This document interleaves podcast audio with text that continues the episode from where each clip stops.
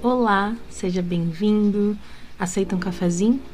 Prefere com açúcar ou com adoçante? Ao longo do mês de maio, eu serei a comandante oficial da nave Açúcar ou Adoçante. Servirei o mais delicioso cafezinho. Vou te acomodar e te acompanhar nessa viagem, nessa longa viagem pelo espaço e tempo. Pega aí seu cafezinho e vem comigo.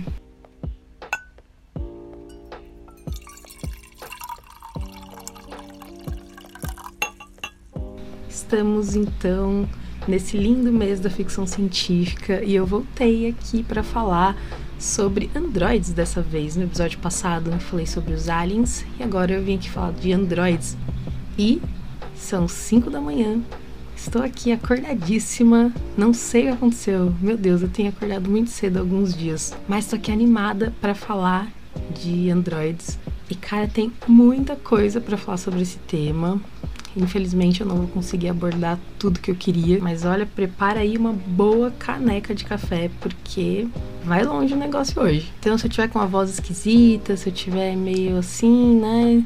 É porque é extremamente cedo. Acordei 4 horas da manhã e cá estou gravando esse episódio. Então acho que em algum momento pode ser que eu sinta um pequeno soninho, mas bora lá, vamos lá, vamos lá.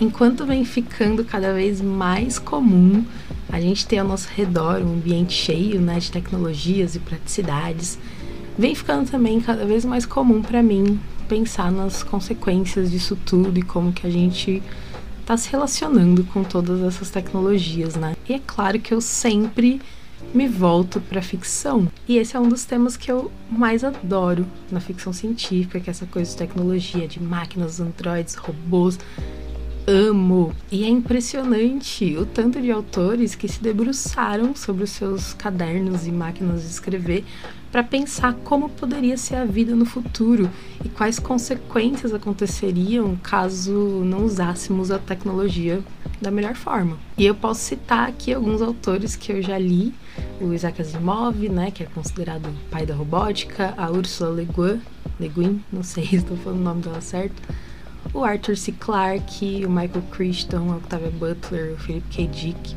E outros autores continuam se debruçando, agora provavelmente sobre os seus notebooks modernos, para escrever histórias que nos fazem olhar para o futuro e para a tecnologia com outros olhos, né? Tem a Amy Kaufman, a Beck Chambers, a Nadia Okorafor, o Ted Chiang, o Jeff Vandermeer, nomes incríveis e aqui no Brasil, a gente também tem nomes incríveis de escritores que também escrevem sobre o futuro, sobre tecnologia. Tem o Fábio Cabral, tem o Zé Wellington com o seu Cangaço Overdrive, tem a Arene Valek com Águas Vivas Não Sabem de Si, que é um, uma ficção científica mais sobre o ser humano do que sobre tecnologia, mas, gente, vale cada página. Que livro maravilhoso. Tem a Lady Sibila com Deixa as Estrelas Falarem e muitos outros autores. Inclusive, manda aí recomendação de autores nacionais que escrevem ficção científica que eu vou, assim, eu vou amar. E podem ficar tranquilos que eu vou deixar todos esses nomes, todos os links possíveis na página do episódio, que o link vai estar tá aqui na descrição.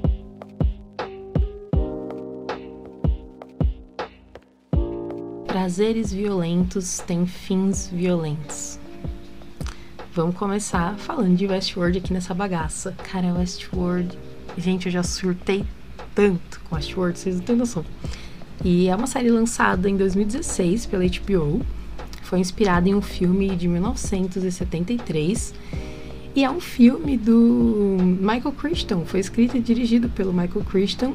Sim, ele mesmo, o cara que escreveu Jurassic Park parece que o Christian ele tinha uma quedinha por parques esquisitos, né? Em Jurassic Park todo mundo sabe o que acontece, né? O parque dos dinossauros que assim dá ruim, dá bem ruim. E aqui em Westworld ele tem um parque de androids, de robôs. É um parque que simula o cenário de faroeste e é um conceito horroroso. Você vai lá para matar, para violentar, para estuprar, para causar totalmente assim, fazer o que você quiser com os androids Não existe nenhum limite, não existe lei ali dentro. E os robôs, eles precisam seguir uma narrativa, então eles têm as suas memórias apagadas, né, para eles não lembrarem de toda essa desgraça que os humanos fazem com eles. E assim eles continuam seguindo a história que eles têm que seguir, que eles têm que interpretar. Só que tem um detalhe, né? Os androides, eles são idênticos aos humanos em aparência é igual, não dá para distinguir. E é óbvio que vão começar a acontecer coisas estranhas e as máquinas, meu amigo, elas vão para cima, elas vão para cima dos humanos. Clássico, né? Clássico. É muito clássico os humanos criarem algo, uma tecnologia que sai do seu controle e aí, enfim, caos, o caos reina. E o interessante assim dessa série é que ela é muito filosófica, muito. E, né, como dizem por aí, ela é mindfuck. É aquele tipo de história que vai dar aquela ferradinha com a sua mente. Eu amo esse tipo de história. E, cara, sendo totalmente sincera com vocês, eu não gostei muito da terceira temporada, mas Westworld continua para mim sendo uma das grandes favoritas, sabe? Todos os questionamentos, os pensamentos que ela me trouxe, a trilha sonora que eu amo demais e claro, né, toda aquela narrativa incrível que me deixou muito doida e muito feliz por estar tá conseguindo ver algo desse tipo. E essa série é tão incrível, se liga. Tem um momento que um personagem questiona, faz o seguinte questionamento pro outro personagem. Ele diz: "Qual a diferença entre a sua dor e a minha?" No caso, a diferença entre a dor de um androide e a de um humano. É logo você pensa, mas se ele é uma máquina, ele não tem sentimento. Logo, ele não vai sentir dor. Mas e se ele desenvolver a capacidade de sentir? Até que ponto ele pode ser considerado apenas uma máquina? E eu não duvido que se pudéssemos criar de fato inteligências artificiais como em Westworld, a gente faria exatamente o que acontece na série, né? Ia ter aquele parque horrível. E eu acho que não iríamos usar essa tecnologia assim pro bem da humanidade mas sim para prazeres violentos. Então a série Westworld traz todos esses pensamentos, todos esses questionamentos. É muito incrível. E essa pergunta, né, que o personagem faz, qual a diferença entre a sua dor e a minha? Cara, dá para ir muito fundo nisso e pensar na nossa realidade atual, né, que eu sempre acho muito interessante trazer as coisas dos filmes, das séries dos livros para nossa realidade, né? E essa pergunta no atual momento de pandemia que a gente está vivendo, nossa, a gente está repleto de dores. Então, qual a diferença entre a minha dor e a sua? E no fundo, todos nós somos preenchidos diariamente por diversas dores que vêm de vários cantos. E todas são válidas. Quem sabe a gente podia aprender a acolher melhor as nossas dores e as dores dos outros, ao invés de julgar. Mas para vocês verem, comecei falando de Westworld e tô aqui falando de um rolê psicológico. Mas é isso que Westworld faz, né? E é isso que a ficção científica faz. Ela te dá um tema inusitado para falar sobre nós mesmos, para falar sobre a forma como nos comportamos, como nos relacionamos, e dava para ir muito além nisso ainda, mas eu vou parar de falar de Westworld porque tem muitos outros androids, muitas outras histórias que marcaram a minha vida. E eu não poderia deixar de falar de Isaac Asimov e das suas leis da robótica, né? Eu já li alguns livros do Asimov, entre eles eu li os dois primeiros volumes da série Fundação, que é assim absurdo, absurdo de incrível. Também li O Robô, li O Fim da Eternidade, li Cavernas de Aço. Nossa, seria assim, sério, acho que eu não consigo escolher um para falar, ah, esse aqui é o meu favorito do Asimov. E eu realmente adoro tudo que eu li dele, sabe? Apesar né, dele ignorar personagens femininas. É como se mulher não pudesse fazer ciência, né, na obra do Asimov, isso é bem zoado. Ele realmente não respeitava as mulheres e isso se reflete na sua obra, né? Infelizmente, não só na obra do Asimov, mas em muitos autores de ficção científica e muitos leitores de ficção científica até hoje acham, sei lá, não gostam, né, quando fala quando fala-se esse tipo de coisa. Mas é um grande absurdo colocarem personagens femininas só para fazer cara de paisagem na história, sabe? Por isso que tem que ter mais mulheres escrevendo sci-fi. tem que ter mais mulheres lendo sci-fi e criticando e falando tudo isso. Inclusive, tem um episódio muito incrível sobre mulheres na ficção científica, eu vou deixar linkado também. Mas enfim, todo esse papo é para outro episódio, né? Vamos seguir aqui. Apesar dos pesares, o Asimov ele tem essa importância na ficção científica e fora dela também. Ele foi o cara que criou as leis da robótica e elas são as seguintes. A primeira lei: um robô não pode ferir um ser humano ou, por inação, permitir que um ser humano sofra algum mal. A segunda lei: um robô deve obedecer às ordens que lhe sejam dadas por seres humanos, exceto nos casos em que tais ordens entrem em conflito com a primeira lei. E a terceira lei: um robô deve proteger a sua própria existência desde que tal proteção não entre em conflito com a primeira e a segunda lei. E nas obras dele de ficção científica, ele buscou fazer experimentos para mostrar o quanto essas leis poderiam ser frágeis, sabe? E o mais legal é que essas leis elas realmente são levadas a sério por muitos estudiosos aí da área da robótica. Por mais que existam várias histórias de máquinas se revoltando contra os humanos, etc e tal, a ideia principal de quem trabalha com isso atualmente é, como diz as leis do Asimov, né? Criar um robô incapaz de ferir um ser humano.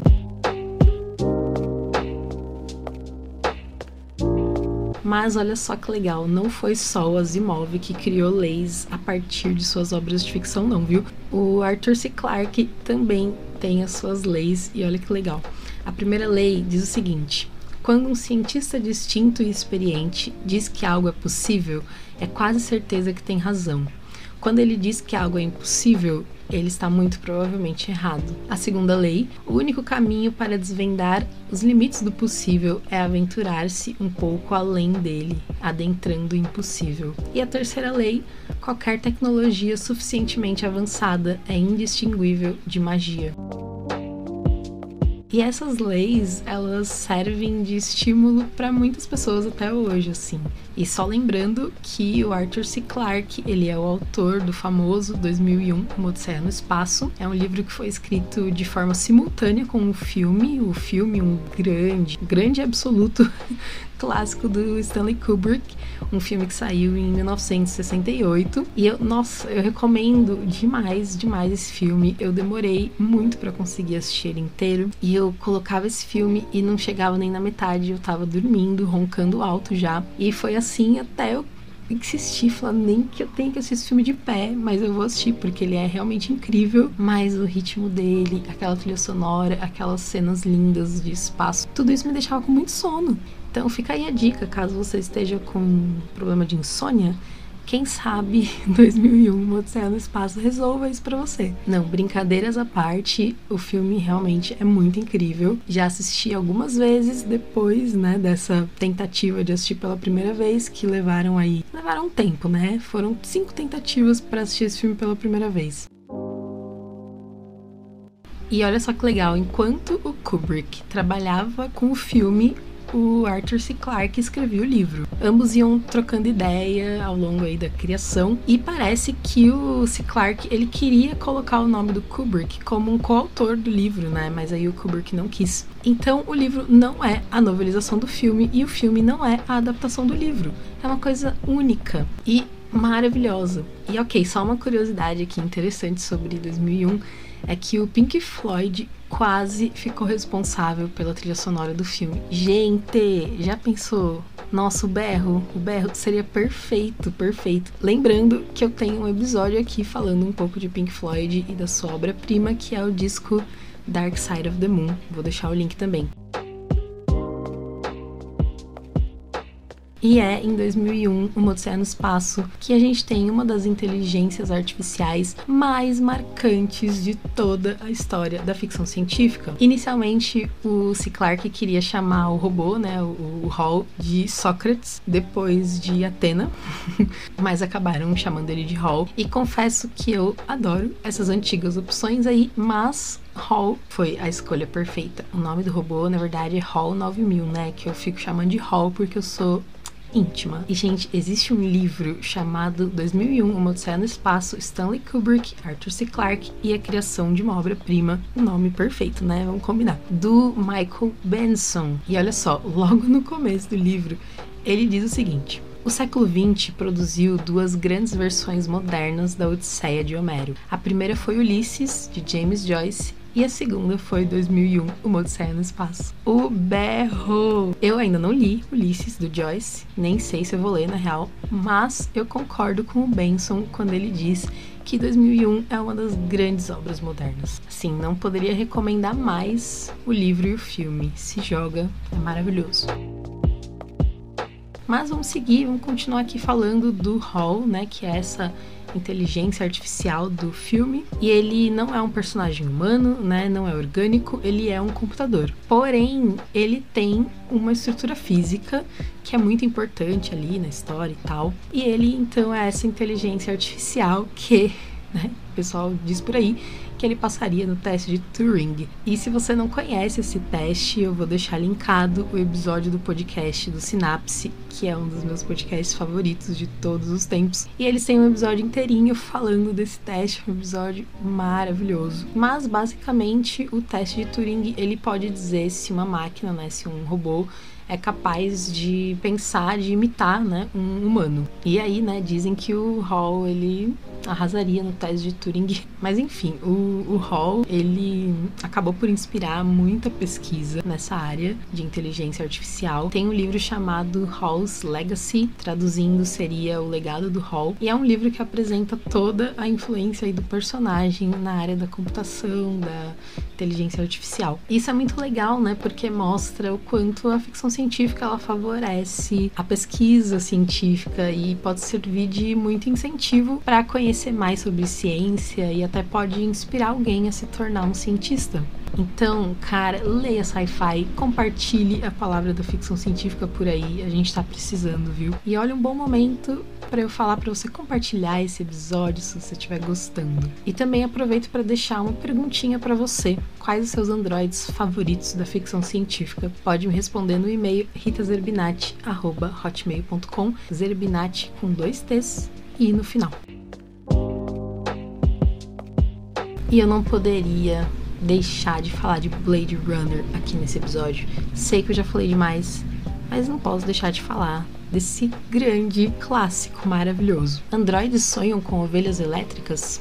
Foi escrito pelo Philip K. Dick em 1968. O ano bom, viu? O ano produtivo para ficção científica, porque a gente teve 2001 e 68, a gente teve Android Sonho com Ovelhas Elétricas, que maravilha. Nesse livro a gente encontra um planeta Terra destruído por conta de uma guerra nuclear que deixou poeira radioativa espalhada pelo planeta e causou a extinção dos animais e fez com que boa parte da humanidade saísse do planeta Terra. E olha só que maluco, os animais que ainda ficaram vivos, eles se tornaram um luxo para pessoas ricas que usam esses animais para exibir status e fortuna. Quem não consegue pagar né, pelos animais, pode comprar animais robóticos, gato, cachorro, ovelha e também seres humanos. As empresas que desenvolveram os animais robóticos também desenvolveram androides, seres inteligentes com a mesma aparência de um ser humano. E o nosso personagem principal, o Deckard, ele caça esses androides que estão na Terra de forma ilegal. E o grande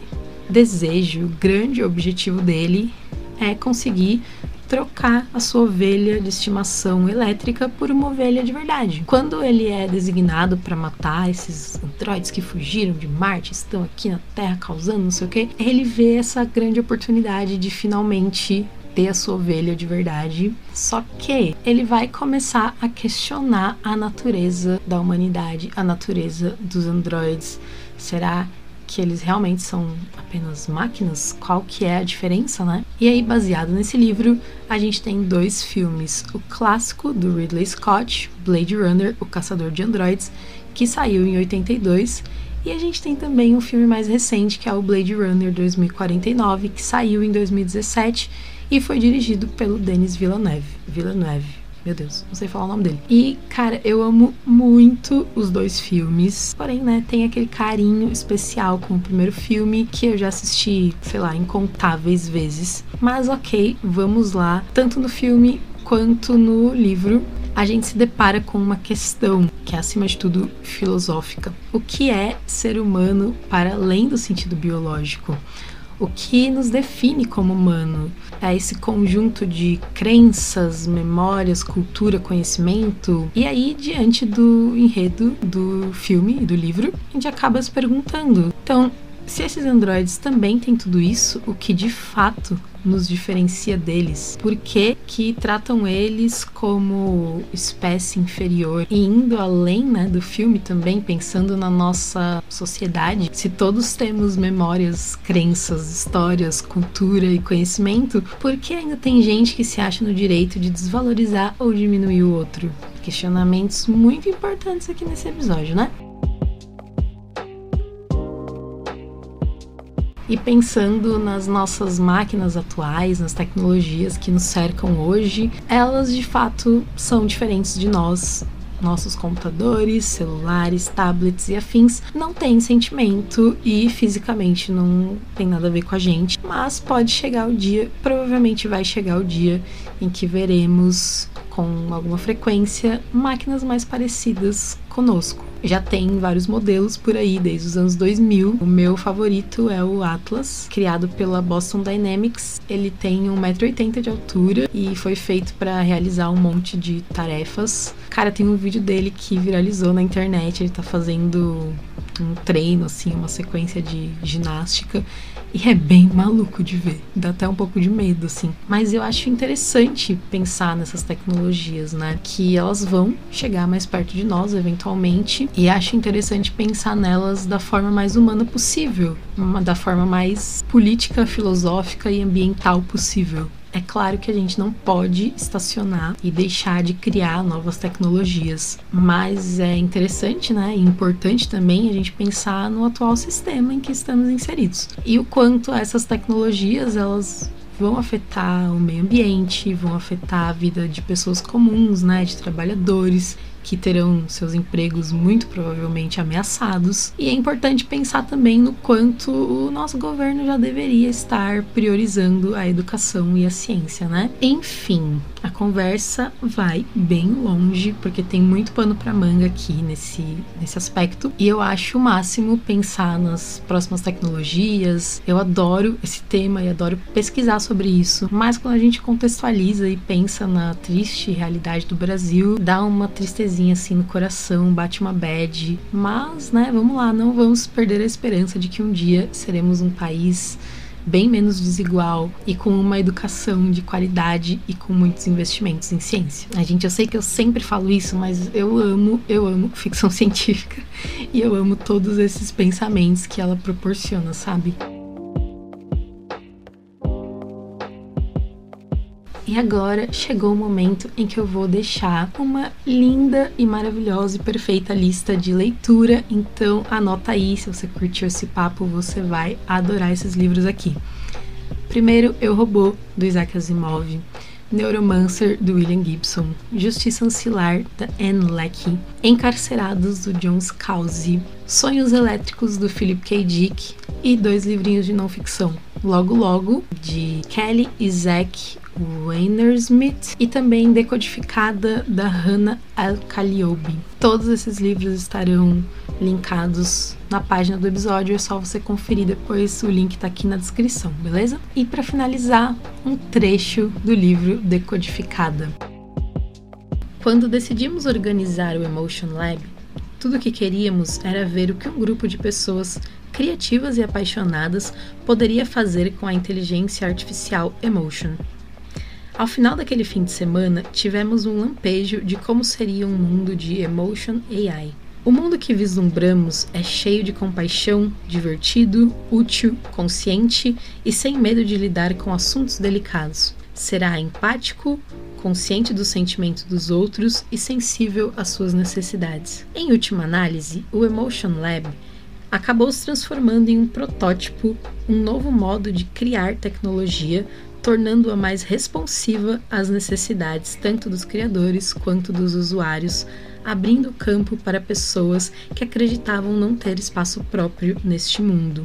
Precisamos que todo mundo se junte para projetar e desenvolver esses sistemas de inteligência artificial. Se continuarmos restritos ao espaço de tecnologia do Vale do Silício, onde apenas um grupo pequeno de pessoas projeta sistemas para todos nós, a tecnologia continuará a ser tendenciosa. Ao projetarmos os sistemas, Precisamos de diversidade do início ao fim.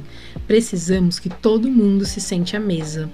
A nossa tecnologia precisa ser capaz de detectar os sorrisos das pessoas que vivem nas áreas mais remotas da Índia, os sorrisos das mulheres com hijab e os sorrisos das pessoas transgêneras. Nossos algoritmos precisam funcionar para pessoas de todas as classes sociais, de todas as cores, gêneros, idades e grupos étnicos. E nosso algoritmo precisa ser usado para ajudar a melhorar a vida humana e solucionar alguns problemas dos mais antigos que ferem a nossa sociedade e reduzem a qualidade de vida de pessoas cujas necessidades foram menosprezadas. Ai, que trecho lindo do livro Decodificada da Hannah El Khaliobi. Ela é cientista pioneira em inteligência emocional artificial. Ela fundou a empresa afectiva que não deve ter essa pronúncia, mas enfim. E é uma empresa que desenvolve inteligência artificial que busca entender as emoções humanas e estados cognitivos ao analisar expressões faciais e vocais. Eu ainda não li esse livro todo, mas pelo pouco que eu vi aqui, que eu conheci do trabalho e da trajetória dessa mulher, cara, parece assim um livro realmente incrível vale a pena você dar uma conferida. E vamos combinar, né? É um trecho que traz uma traz um tantinho de esperança aí para os nossos coraçõezinhos. E eu queria finalizar o episódio com esse trecho gostoso pra gente pensar. E eu espero que vocês tenham gostado. Não se esqueçam de conferir a página do episódio aqui na descrição. Não esqueça de compartilhar nas suas redes sociais para dar aquela força. E se você quiser, vem me apoiar, vem apoiar o meu trabalho para que eu continue criando coisas na internet a partir de 5 reais você me apoia e recebe um conteúdo extra também. Um beijo enorme para vocês. Até o próximo episódio.